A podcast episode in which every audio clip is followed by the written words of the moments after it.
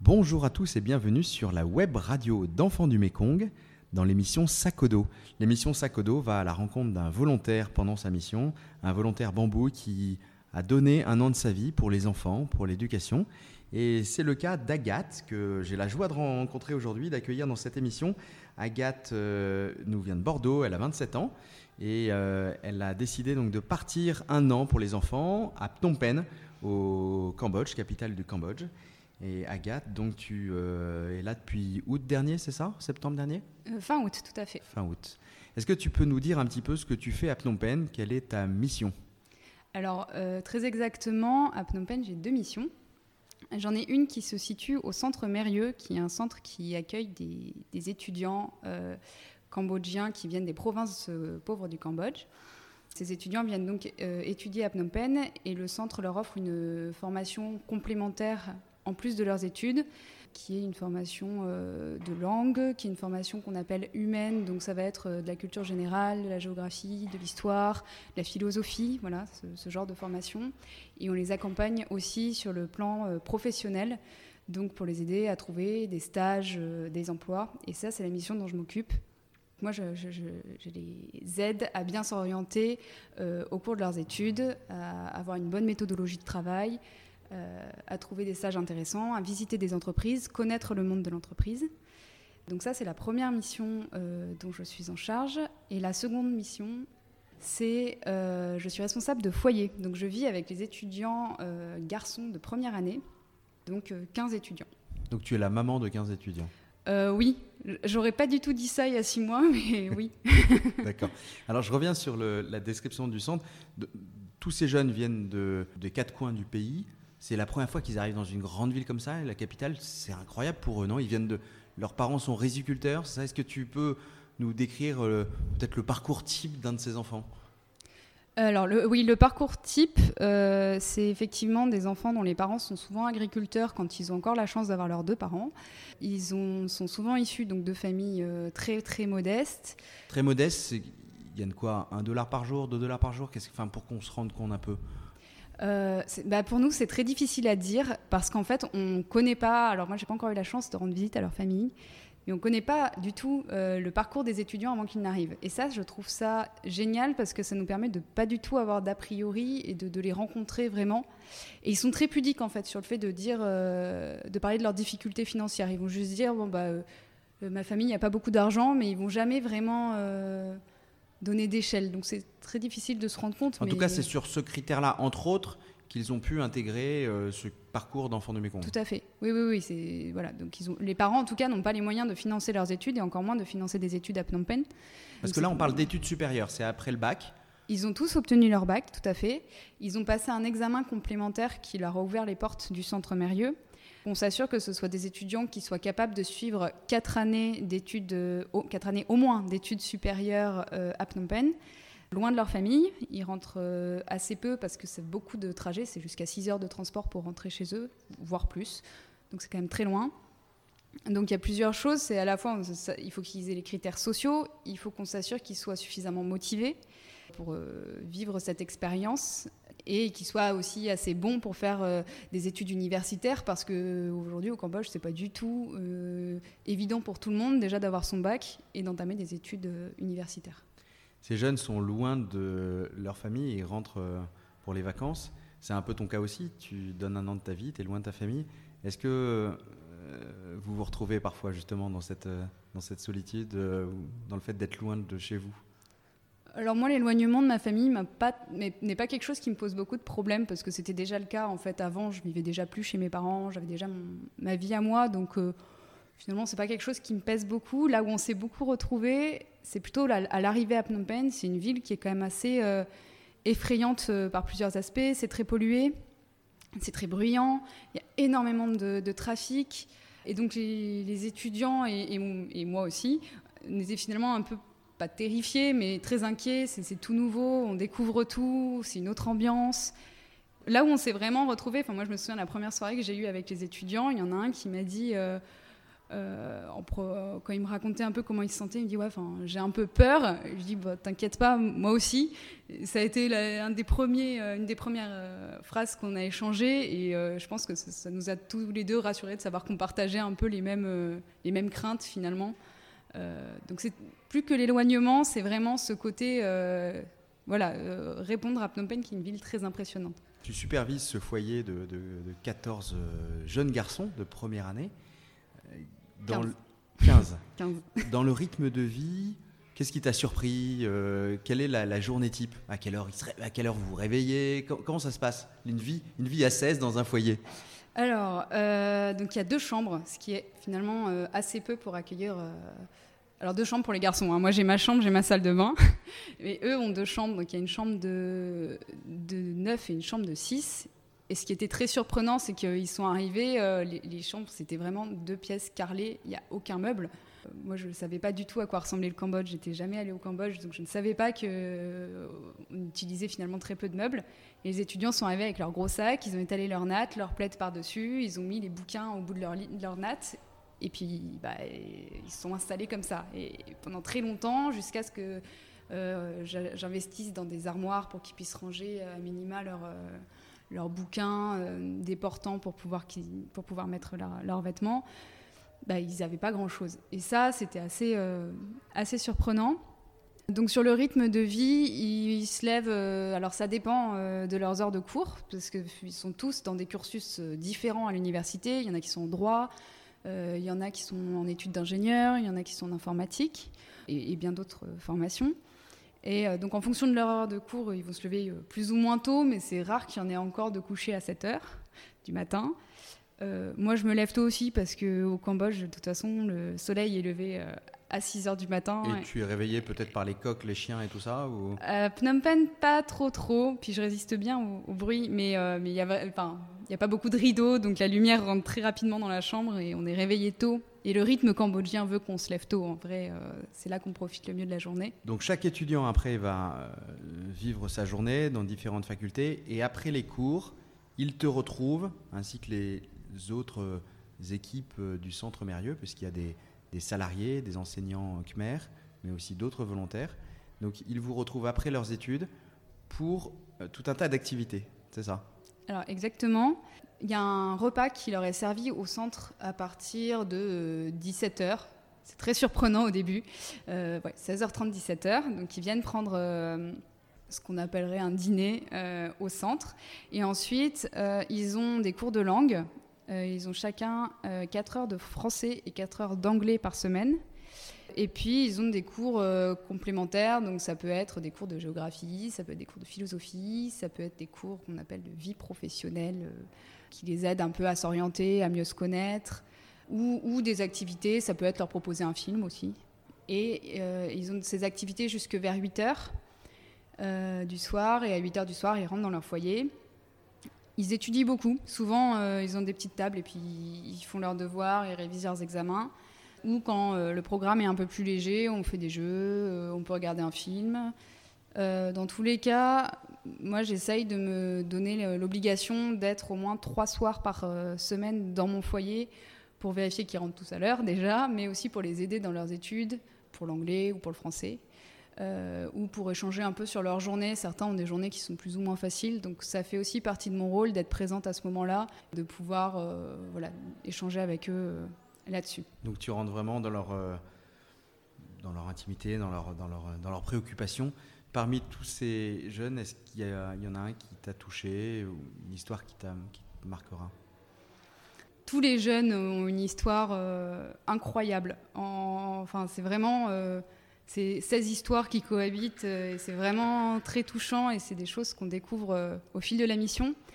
Si je devais parler d'une histoire en particulier, ce serait plutôt d'une étudiante en quatrième année au Centre Mérieux. Donc je ne vis pas avec elle, mais j'ai été amenée à échanger avec elle sur, sur sa famille. Ses parents, son frère et sa petite sœur sont partis en Thaïlande pour travailler dans une, usine de plastique.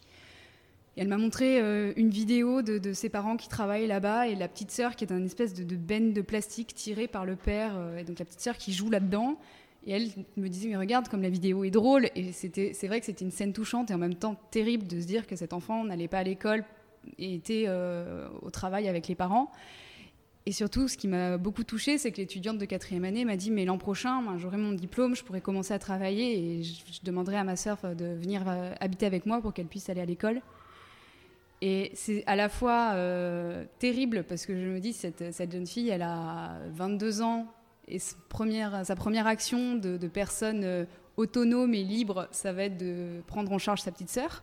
Et en même temps, ça montre tout, toute l'action d'Enfants du Mekong, je trouve, euh, voilà, de, transmettre, de faire ruisseler finalement euh, toute la chance qu'on a reçue vers les générations futures, les petits frères, les petites sœurs. C'est une histoire, enfin un échange que j'ai trouvé extrêmement touchant. Mais j'en ai, j'en ai plein. Le but donc, c'est d'aider des jeunes au-delà des études académiques, à se construire en profondeur et après à se mettre au service des autres Exactement. C'est ce qu'on appelle la formation intégrale qui vise à construire la, personne euh, voilà, humainement, complètement. On a, on a aussi au centre des activités de service où on encourage les jeunes à donner de leur temps, que ce soit pour enseigner euh, l'anglais dans des écoles, faire de la sensibilisation environnementale, euh, aider... Ah oui, on leur apprend à se mettre au service des autres. Oui. Comme, comme on apprendrait euh, les maths ou l'anglais, c'est aussi un apprentissage. Oui, ils ont 10 heures de volontariat obligatoire dans l'année. Donc, on met des, activités, enfin, des actions à disposition. Ils y prennent du plaisir à faire ça euh, Oui. Ça dépend. Il y a des activités qui sont plus plébiscitées que d'autres, mais dans l'ensemble, on essaie de mettre des choses assez sympathiques. Euh, voilà, des activités avec des jeunes, euh, plus basées sur la transmission. Et ça, les étudiants sont excellents pour faire ça et ça leur plaît bien. Alors, revenons un peu sur ton parcours. Donc, toi, tu as travaillé plusieurs années dans un grand groupe de, construction où tu étais en charge de la communication, du digital. Donc, tu étais déjà dans un univers de, l'entreprise. Comment la mission t'aide peut-être à revoir ton parcours, à grandir, à voir le monde différemment? Question compliquée. Hein. Vaste question. Euh, quand j'ai quitté mon entreprise, comme, comme beaucoup de volontaires dans mon cas, je pense, c'est que je me posais beaucoup de questions sur le sens que je mettais derrière euh, mon travail, derrière euh, voilà, les actions que je faisais quotidiennement. Et depuis que je suis arrivée au Cambodge, je pense qu'il n'y a pas eu un seul jour où je me sois levée sans avoir le sourire aux lèvres et avoir hâte de vivre la journée qui m'attendait. Donc ça, c'est déjà euh, énorme et c'était pas forcément le cas quand j'étais euh, encore. Euh, c'est la finalité ou c'est l'autonomie que tu as dans cette mission? Ou les deux peut-être? Il y, a un peu des deux. De l'autonomie, j'en ai, mais j'en avais déjà dans mon poste précédent. C'est pas quelque chose qui me, qui me manquait particulièrement. C'est plus d'avoir le sentiment d'être vraiment utile, d'être dans des échanges permanents avec des gens qui sont, qui sont bienveillants, qui à qui on a l'impression d'apporter des choses et qui en même temps euh, nous apportent énormément en retour, même si je pense que les étudiants ne mesurent pas euh, au quotidien. Euh, c'est vraiment ce, plaisir de, pouvoir en plus s'arrêter au bout de, deux heures et aller regarder les maternelles qui jouent dans la cour ou aller discuter à l'heure du repas avec les étudiants, leur dire bon appétit, leur demander comment s'est passée leur journée, leurs examens. Euh, si tout va bien, si un tel qui était malade la veille euh, est plus en forme aujourd'hui. Euh. c'est vraiment d'être dans un contact humain permanent. Et j'avais pas du tout dans l'entreprise cette facilité de contact et cette bienveillance permanente dans les, dans les contacts. Et ça, c'est quelque chose qui est très, très enrichissant, très apaisant et qui permet d'imaginer les relations humaines sous, sous, un autre angle. Tu te sens bien là où tu es. Et tu sens un esprit de famille Complètement. Complètement donc tu les aides à s'orienter, à faire un CV, c'est-à-dire que c'est tout l'accompagnement pour qu'après ils puissent trouver un boulot euh, plus facilement. Tout à fait. Moi, ce que j'ai à cœur, enfin ce, qui me tient à cœur depuis que je suis arrivée, c'est que la majorité des cours dédiés à l'orientation professionnelle et à la, méthodologie professionnelle soient dispensés par des Cambodgiens. Je pense que c'est très important que les étudiants aient des échos de leurs aînés et que ce ne soit pas un volontaire français qui viennent leur raconter des choses. Parce qu'on n'a pas la même réalité, on n'a pas le, les entreprises ne sont pas du tout les mêmes euh, au Cambodge et en France. Euh, c'est pas du tout, il euh, n'y a pas les mêmes codes. Donc ma, ma, première action, ça a vraiment été de rechercher des intervenants cambodgiens. Heureusement, on a plein d'anciens étudiants qui sont très heureux de venir transmettre ce qu'ils ont appris pendant leurs années au centre. Donc encore cette logique de, transmission qui, résonne. Et, moi, là où je peux les aider, c'est effectivement bah, corriger les CV, corriger les lettres de motivation, trouver des contacts aussi pour bien les, pour les amener à voir peut-être à être plus ambitieux dans leur dans leurs vœux euh, d'emploi, dans, leur, dans leur orientation. Souvent, ils, veulent euh, la petite entreprise euh, juste à côté qu'ils connaissent bien et on leur dit mais contacte telle personne dans telle grosse entreprise et tu vas voir, tu pourras peut-être avoir un, job plus intéressant ou avec plus de missions. Moi, mon rôle, c'est vraiment ça, c'est de, de, trouver des entreprises qui seraient capables d'accueillir ces jeunes-là et de bien les former, de bien les accompagner, de leur apprendre des choses. Les aider à vaincre une certaine timidité oui. ou comme ils viennent de milieux très pauvres qui n'ont par définition aucun réseau, c'est aussi euh, leur donner cette ambition d'aller taper à la porte. Oui, puis un sentiment aussi, euh, ils ne se sentent pas légitimes pour beaucoup d'entre eux. Il euh, y en a qui parlent très bien français ou très bien anglais et qui s'excusent encore quand ils me parlent ah, je, vraiment je parle pas très bien alors que je sais pas le quart de leur niveau en Khmer et ils me disent tout le temps que je parle très bien. Donc c'est les aider à s'affirmer et, euh, voilà, leur montrer qu'ils peuvent, euh, ils peuvent prétendre à des, postes euh, importants, à des stages intéressants, et voilà, leur, leur, permettre de saisir des opportunités. Alors, ce qui est très intéressant dans ce que tu dis, c'est que tout l'enjeu du volontaire, c'est d'apporter des idées, d'organiser, mais de savoir s'effacer pour que les Khmers puissent enseigner aux Khmers, les Cambodgiens puissent enseigner aux Cambodgiens. Oui, je pense que c'est très intéressant et très important. Dès lors qu'on connaît un Cambodgien qui a l'expertise, qui peut transmettre ça, je trouve ça absurde de, demander à quelqu'un euh, qui parle souvent pas la langue de venir en, parler aux étudiants. Euh, et ça a finalement souvent assez peu d'impact. Je pense que l'objectif d'Enfants du Mekong, c'est euh, de, plus en plus de laisser...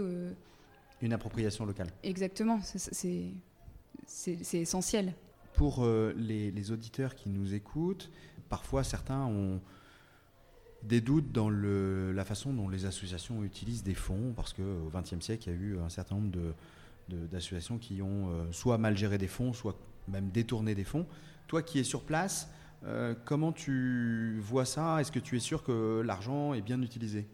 Moi déjà, il y, a un premier élément, c'est que avant d'être volontairement bouche, je suis euh, marraine d'un élève birman donc j'avais déjà confiance euh, dans l'association parce que euh, voilà, ça faisait cinq ans que je parrainais et que euh, je trouvais que les, échanges étaient, étaient constructifs. Il y avait, il y avait beaucoup d'informations qui étaient, qui étaient envoyées. Enfin, voilà, il y avait une confiance dans l'association qui existait déjà.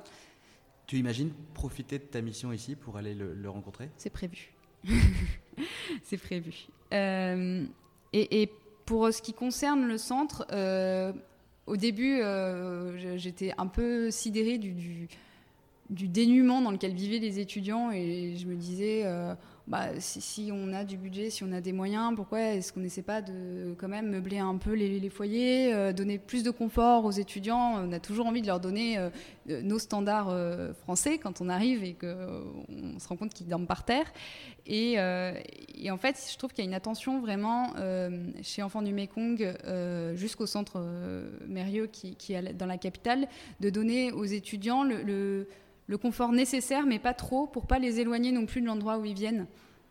Et, pour moi, euh, l'argent qu'on emploie, c'est ça, c'est vraiment le, budget qui est alloué aux étudiants, c'est pour leur permettre de vivre correctement, de vivre décemment, bien sûr, mais euh, l'idée, c'est de ne pas les, de pas les gâter, de pas aller dans une extravagance non plus, qui les éloignerait de là où ils viennent, de leur milieu d'origine, et finalement ferait qu'à terme, ils seraient en décalage euh, par rapport à leur famille ou leurs amis. Et ça, c'est quelque chose euh, auquel euh, Enfant du Mekong est, vigilant. Et en tant que volontaire, on essaie d'être très vigilant là-dessus euh, aussi. Et puis, ça te surprendra peut-être, ou en tout cas nos auditeurs, un hôtel avait fait un don, ou voulait faire un don de lit il y a quelques années pour l'un des centres d'Enfants du Mekong. Et les équipes avaient dit ah non non on n'en veut pas, c'est beaucoup trop mou pour nous, on a l'habitude de dormir par terre. Donc c'est vrai que parfois les, les, les expériences ne sont pas les mêmes. Euh, pour conclure, est-ce que tu as une, euh, un message à faire passer, une requête pour euh, nos auditeurs? Ce que je pourrais dire aux, auditeurs, c'est que hum, c'est vraiment une belle aventure. Je me doutais avant de partir que ce serait une belle aventure, mais je ne pense pas que ce serait à ce point-là. On reçoit tous les jours. C'est crevant. c'est épuisant. C'est c'est du 24-24, 7 jours sur 7 finalement, parce que même quand on essaie de faire des pauses, on a toujours dans un coin de la tête l'histoire de tel étudiant à qui on n'a pas encore répondu ou telle ou telle chose à faire. Euh, mais c'est extrêmement enrichissant et euh, vraiment quand on connaît encore une fois toutes les histoires de, ces jeunes qui, viennent, euh, enfin qui, ont fait leur scolarité parfois sans avoir trois repas par jour, qui, en, veulent, qui, arrivent jusqu'à l'université alors que les parents les auraient bien mis dans les champs pour pour les aider à récolter de l'argent finalement, bah, on se dit que la mission, elle a vraiment du sens et que l'action d'Enfants du Mekong a vraiment du sens euh, aujourd'hui. Merci beaucoup Agathe et puis bonne fin de mission. Merci Guillaume. Merci d'avoir écouté ce podcast de l'émission Sakodo. Vous pourrez découvrir d'autres aventures de volontaires bambou sur le site internet enfantsdumekong.com dans la rubrique Actualité, mais aussi sur toutes les plateformes de podcast Deezer, Spotify, SoundCloud, Apple Podcast, Google Podcast. À bientôt.